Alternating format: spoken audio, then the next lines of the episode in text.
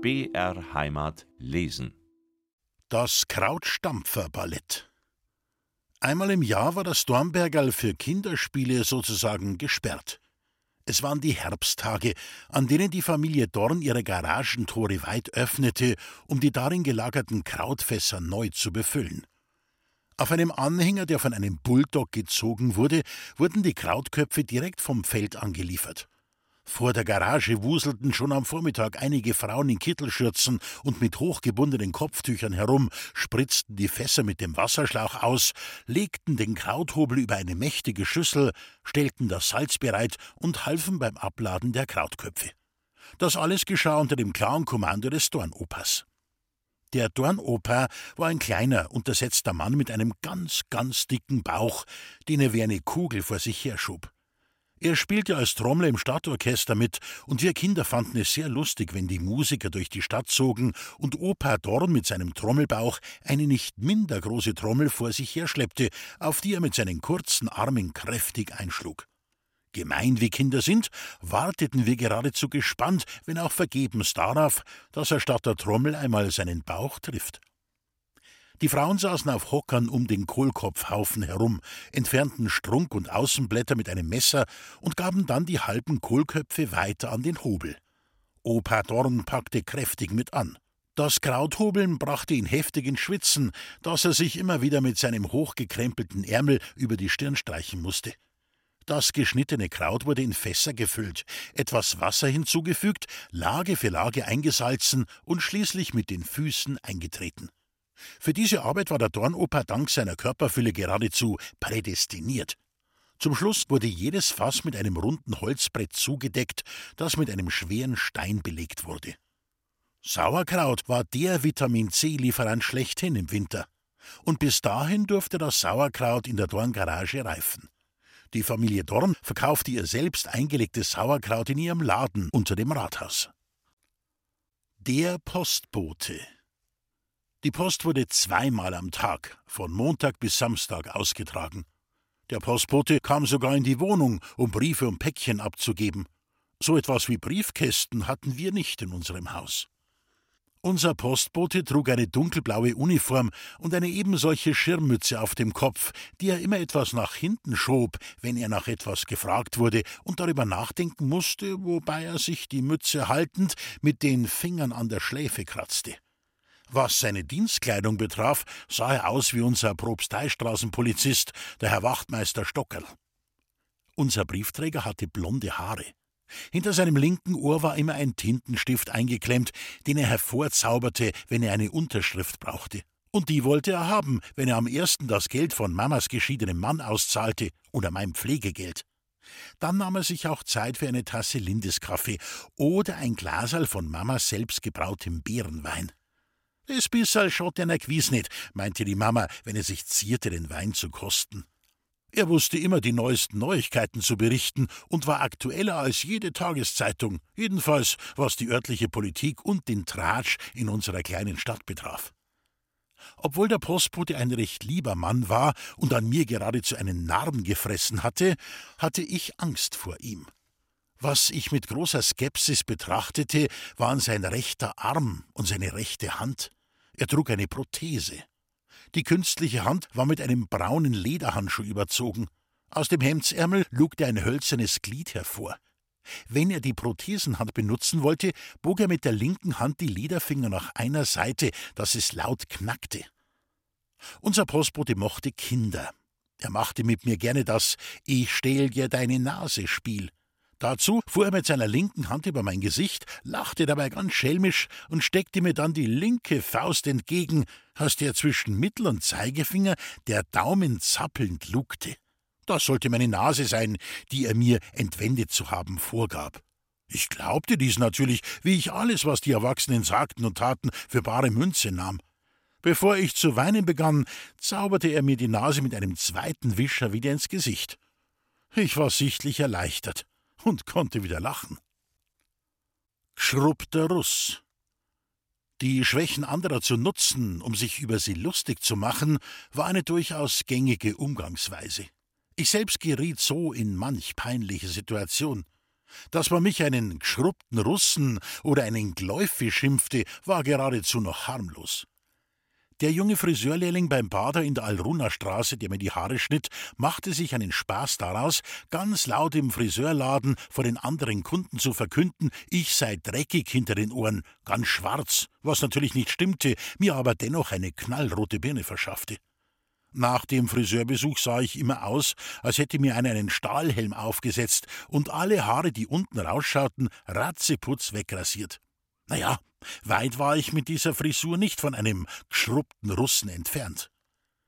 Als ich auf der Mauer des Kindergartens saß und mit Begeisterung und ohne Unterlass die Operettenmelodie Wiener Blut, Wiener Blut sang, weil ich sie im Radio gehört hatte und sie mir dort so gut gefiel, kam so ein musikalisch ungebildeter Gläufi daher und bemerkte laut und deutlich: Ah, so ein Depp, hast Hunger? Wo ist der Blutwurst? So ein bläder Depp singt Werner Blut. Bin ich so dumm? Der Odelwagen hielt direkt vor unserem Haus. Das war ein Lastauto mit einer riesigen liegenden Tonne darauf. Der Odelwagen wurde bestellt, wenn die Versitzgrube mit den Fäkalien voll war. Dann wurde der Odel aus der Grube in die Tonne gepumpt. Meist übernahmen zwei Männer diese Arbeit. Der eine saß im Führerhaus und betätigte den Motor, der andere steckte den dicken Schlauch in die Güllegrube und deckte diese nach getaner Arbeit wieder zu. Der Odelwagen vor unserem Fenster stank in der drückenden Sommersonne ganz fürchterlich. Ich ging gerade aus der Haustüre, um auf dem Dornbergerl zu spielen, da kurbelte der zweite Güllemann das Fenster herunter, beugte sich heraus und rief mir zu: He, gib mir mal her! Aus Respekt, den ich vor Erwachsenen immer hatte, trat ich nur zögernd näher an die Tür des Lastautos. Geh zum Krebsvieri und kauf mir Zehnerlein, bin ich so dumm, sagte er lässig einen Double-Bubble kauend. Dabei wollte er mir ein Zehn-Pfennig-Stück in die Hand drücken. Der Krebs war das Getränkegeschäft zwei Häuser nach dem Haus der Schmieds. Der Odelmann lachte dabei ganz suffisant und holte sich mit einem Blick zum Fahrer hin seinen Beifall. Ich war so naiv, dass ich nicht merkte, dass er mich mit dem Bin i so dumm nur blamieren wollte. Ich nahm das Zehnerl an mich und setzte schon an, zum Krebs loszuspurten, da machte die Mama das Fenster auf, schaute vorwurfsvoll mit einem finsteren Blick zu den beiden Männern herab und schimpfte, selber für einen Schulabschluss blöd sei, aber ein kleiner Baum schät zum nur anhalten, schamst die nicht? Das gab nun mir wieder Oberwasser, und nun spottete ich zurück. Odelrammer, Odelrammer, drehte ihm eine lange Nase zu, wetzte ihm ellabät spottend beide Zeigefinger entgegen und verschwand mit dem Zehnerl im Haus. Der Teddymantel. Ich war gerade mal drei Jahre alt, da kam aus Landshut rechtzeitig vor dem ersten Schnee für mich ein Mäntelchen, das in keiner Weise der schlichten Mode kahmer Buben entsprach. Es war ein brauner Teddymantel. Ich war mir selbst nicht ganz sicher, ob ich mich darüber freuen oder schämen sollte. Jedenfalls zog mir die Mama mit der Bemerkung Fesch bist den Teddymantel an und ging mit mir zum Milchgeschäft um, es war Freitag, einen Fisch zu kaufen. Ich wartete freiwillig vor dem Laden, weil ich so dem Fischgeruch auskam. Draußen lag Schnee, der aber schon wieder taute und tiefe Pfützen hinterließ. Weil meine Mama meinte, ich sehe fesch aus, war auch ich dieser Meinung und wollte den Teddymantel vor dem Milchladen entsprechend zur Schau stellen. Die Erwachsenen mochten mich und den Mantel ja ganz nett finden, der Junge aber, der gerade an mir vorbeigehen wollte, blieb beim Anblick meiner winterlichen Protzhülle verwundert stehen und meinte nur: Wie schaust denn du aus? Bist der Madel, hä? Das reizte mich, ihm zu zeigen, dass mir an dem Mantel überhaupt nichts lag. Ich sagte: Sog feig, wartete sein Feigers gar nicht ab, legte mich demonstrativ in die nächste Rinnsteinpfütze und wälzte mich darin wie eine Sau beim Suhlen. Mama sah das vom Laden aus, schoss heraus und wollte mir eine scheuern. Das Unheil ahnend lief ich noch rechtzeitig davon, die Rosenstraße hinunter und überquerte, ohne nach links und rechts zu schauen, die Propsteistraße gerade in dem Augenblick, als von rechts, welch Seltenheit, ein Auto daherkam, ein alter Opel. Der Fahrer legte eine Vollbremsung hin, dass die Reifen nur so quietschten, und schimpfte lauthals aus dem Wagen: Bist nasch, Bau! Die Mama, die mir nachgeeilt war, bekam mich zu fassen und versohlte mir den Hintern auf offener Straße. Die Damen Böving und Mollenkott kamen aus ihrem Wollladen herausgeeilt und bemerkten dazu: Seien Sie doch froh, dass dem Buben nichts passiert ist. Wild pinkeln und rotzen. Ich hatte entdeckt, dass junge Männer ganz ungeniert auf offener Straße an Dachrinnen oder Hausecken hinpinkelten, was wahrscheinlich ein Urreflex eines jeden richtigen Mannes war, um sein Revier zu markieren. So ließ auch ich keine Gelegenheit verstreichen, meine Duftmarken zu setzen, zumal ich zu Hause ohnehin den baufälligen Abort nicht betreten durfte und ich es irgendwann satt hatte, immer in den Nachttopf zu pinkeln. Viel toller aber fand ich die üble Angewohnheit jugendlicher Männer, den Rotz geräuschvoll hochzuziehen, um ihn dann genüsslich, aber dennoch mit einem gewissen Blick der Verachtung, als müsse man eine sehr, sehr unangenehme, aber dennoch wichtige Arbeit verrichten, im hohen Bogen auf die Straße zu spucken. Das machte ich nun auch bei jeder sich bietenden Gelegenheit nach und kam mir dabei wie ein richtiger Mann vor. Meine Mama meinte, sowas macht man nicht. Ich solle mir lieber die Nase ordentlich putzen. Bald schon lehrte mich aber auch das praktische Leben, dass dieses Männlichkeitsgebaren bei den Mädels, mit denen ich spielte, gar nicht gut ankam, so dass ich mir etwas Neues einfallen lassen musste, um ihnen zu imponieren. Ich ließ sie gegen eine geringe Schutzgebühr von fünf Pfennigen auf meinem Schaukelpferd reiten und zog sie, da das Gestell auf Rädern saß, die Propsteistraße entlang. Nun war ich bereits mit fünf Jahren Unternehmer.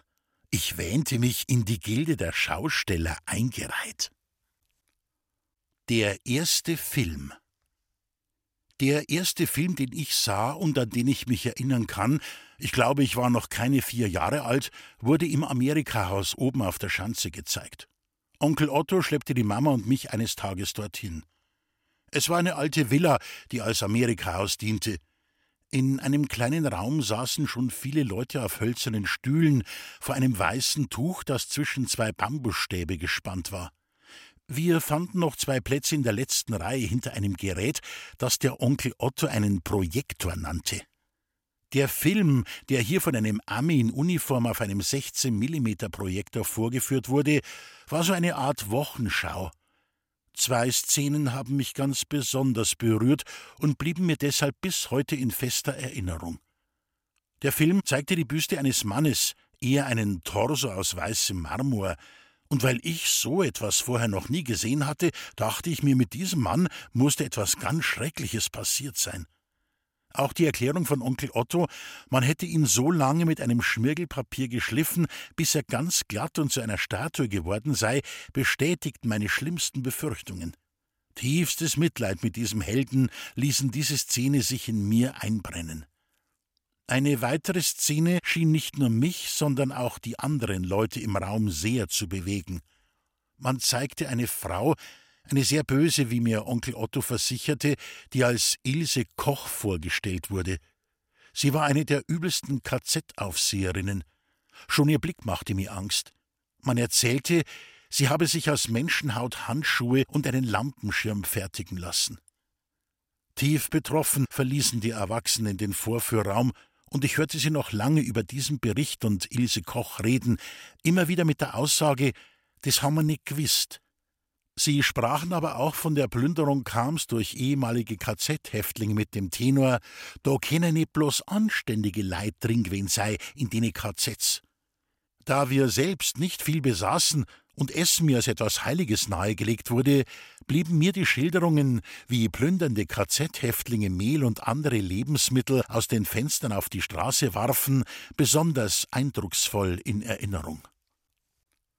Der Adventskranz brennt. Die Mama hatte wieder einmal die Möbel umgestellt. Ihr Bett stand nun neben dem Fenster und parallel zum Dornbergerl. Quer dazu thronte unsere Ottomane an der Mauer, die unsere Stube von der Behausung der Frau Horka trennte. Darunter bunkerte ich in einer Holzkiste meine Spielsachen, in erster Linie hölzerne Bauklötzchen, meine Plastikente Lilli und einen Stofffisch, vor dem ich, warum auch immer, Angst hatte. Zwischen Bett und Ottomane war ein kleines Tischchen eingequetscht und auf dem wiederum hing an einem roten Ständer an roten Bändern der schon, weil Weihnachten vor der Türe stand, etwas dürre Adventskranz. Es war ein stiller Adventssonntagnachmittag, der vierte Advent. Draußen war es schon dunkel. Mama hatte sich, um sich von der Last der vergangenen Woche, dem Putzen, Waschen, Kochen und Plätzchenbacken etwas zu erholen, auf ihre von ihrem Vater ererbte und deshalb heilige Ottomane gelegt. Sie lag ruhig da, die Mama. Ihr sanfter Atem verriet, dass sie eingeschlafen war. Ich wollte, und das war wirklich gut gemeint, für eine vorweihnachtliche Stimmung sorgen in der Stube, so wie ich es in der Kirche gesehen hatte. Da brannten bereits vier Kerzen auf dem gewaltigen Adventskranz.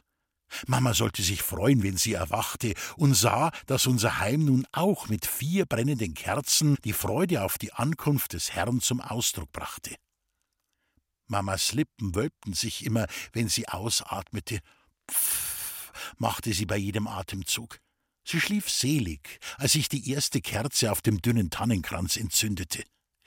Bei meinem Versuch, auch die zweite Kerze zum Leuchten zu bringen, stieß Mama einen tiefen Seufzer aus, der mich derart erschreckte, dass ich statt der Kerze das dünne Geäst mit dem brennenden Streichholz berührte.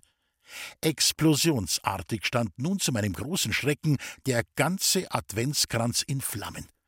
Ich weinte vorsichtshalber sofort, also vor der ersten zu erwartenden Watschen, und schrie überflüssigerweise Mama. Die war aber schon erwacht, da ja die Flammen direkt vor ihrem Gesicht loderten, und sofort aufgesprungen. Mit bloßen Händen und einem Sofakissen schlug sie auf die Flammen ein und konnte so tatsächlich den Brand löschen, ehe Steidelmares alte Rattenburg in Schutt und Asche verfallen wäre. Eine Watschen bekam ich nicht. Ging auch nicht, wegen den Verbrennungen, die Gott sei Dank nur leicht waren. Aber ich musste mir lange Zeit anhören, dass ich schuld daran sei, dass die Mama sich die Finger verbrannt hatte. Nun hatte Mama meinetwegen, da ich ja ihrer Meinung nach ein so böses Kind war, nicht nur Herzbeschwerden, sondern auch noch eine wehe Hand. Jesu Kindlein, komm zu mir. Wir gingen schon seit längerer Zeit nicht mehr in die Jakobskirche, sondern in die Franziskanerkirche. Dort saßen wir meist oben auf der Empore, direkt neben der Orgel, deren Blasebalg über lange, dünne Schaufeln noch mit den Füßen getreten werden musste, was mich meist mehr interessierte als die Predigt des Pfarrers. Damit entkam meine Mama der Peinlichkeit, den vielen anderen Gläubigen unten im Kirchenschiff bloßstellen zu müssen, dass sie nicht zur Kommunion gehen durfte, da sie als geschiedene Frau davon ausgeschlossen war. In der Kirche unten standen, saßen oder knieten die Gläubigen in den Kirchenbänken, Männlein und Weiblein getrennt. Links die Weiber, rechts die Männer. Frauen nannte man damals Weiber, und auch die heilige Maria war noch gebenedeit unter den Weibern. Ich hatte wieder einmal nicht gefolgt. Wahrscheinlich wollte ich lieber spielen als in die Kirche gehen. Und so wurde mir von Mama bewusst gemacht, dass ich ein ganz schlimmes Kind bin und dass mein Schutzengel nun weinen muss. In dieser gedrückten Stimmung trippelte ich hinter Mama her in die Franziskanerkirche. Es war ein Nachmittagsgottesdienst, speziell für Kinder. Und diesmal wollte ich ganz artig sein und auch aufpassen, was der Herr Pfarrer in der Predigt zu sagen hatte. Und diesmal ging mir die Predigt echt unter die Haut.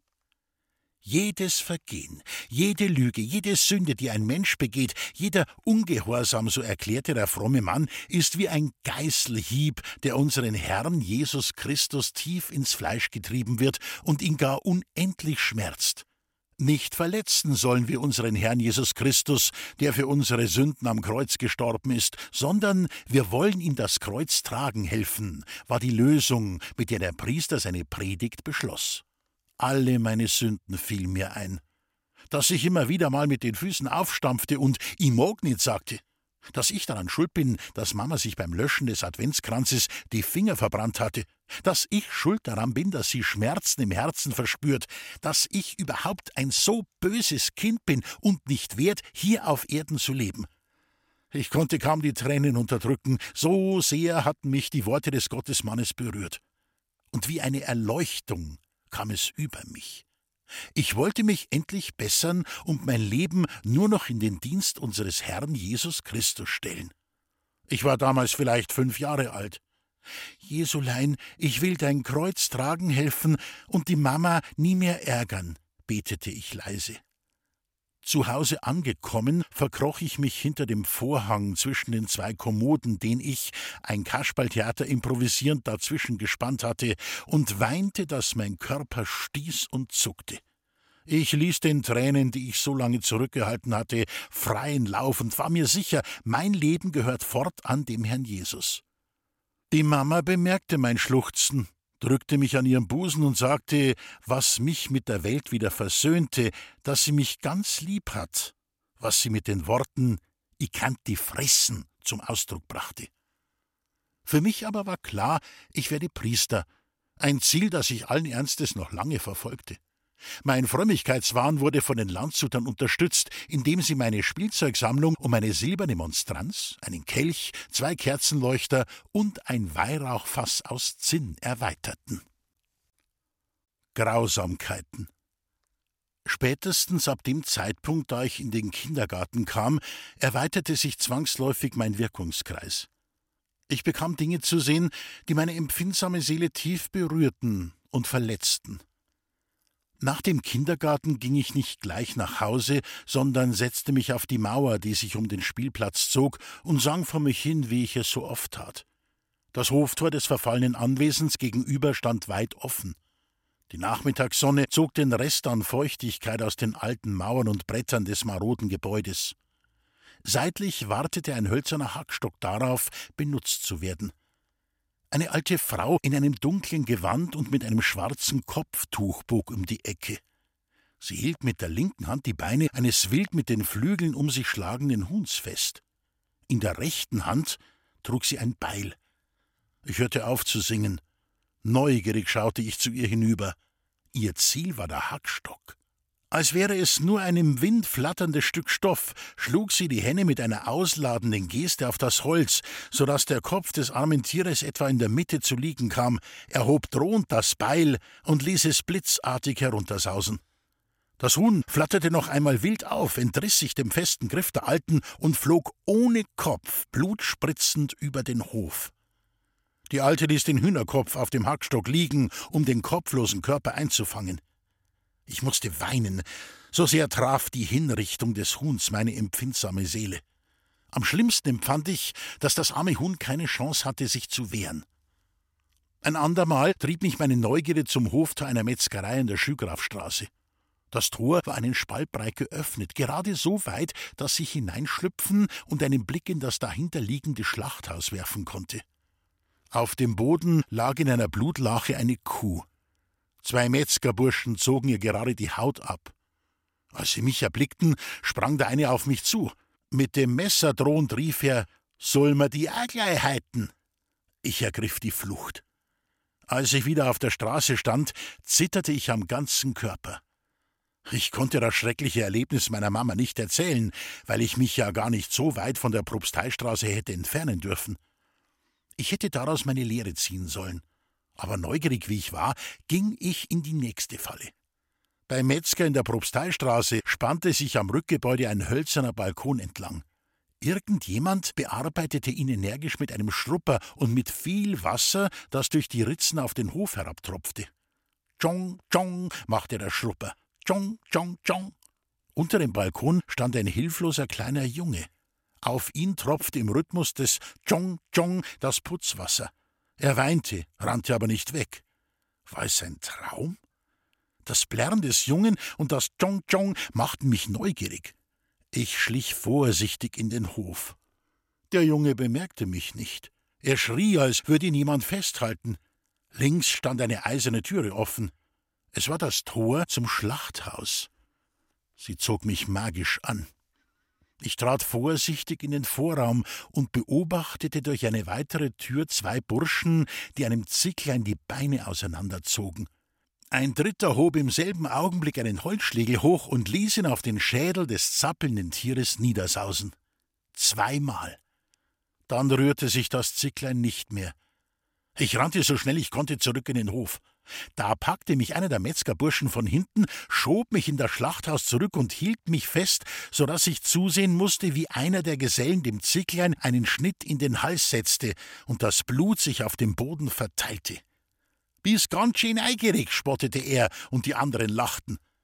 Auch diese Erfahrung, die mich sehr bewegte, konnte ich mit niemandem teilen, weil ich ja selbst schuld war, indem ich mich auf verbotenes Terrain begeben hatte.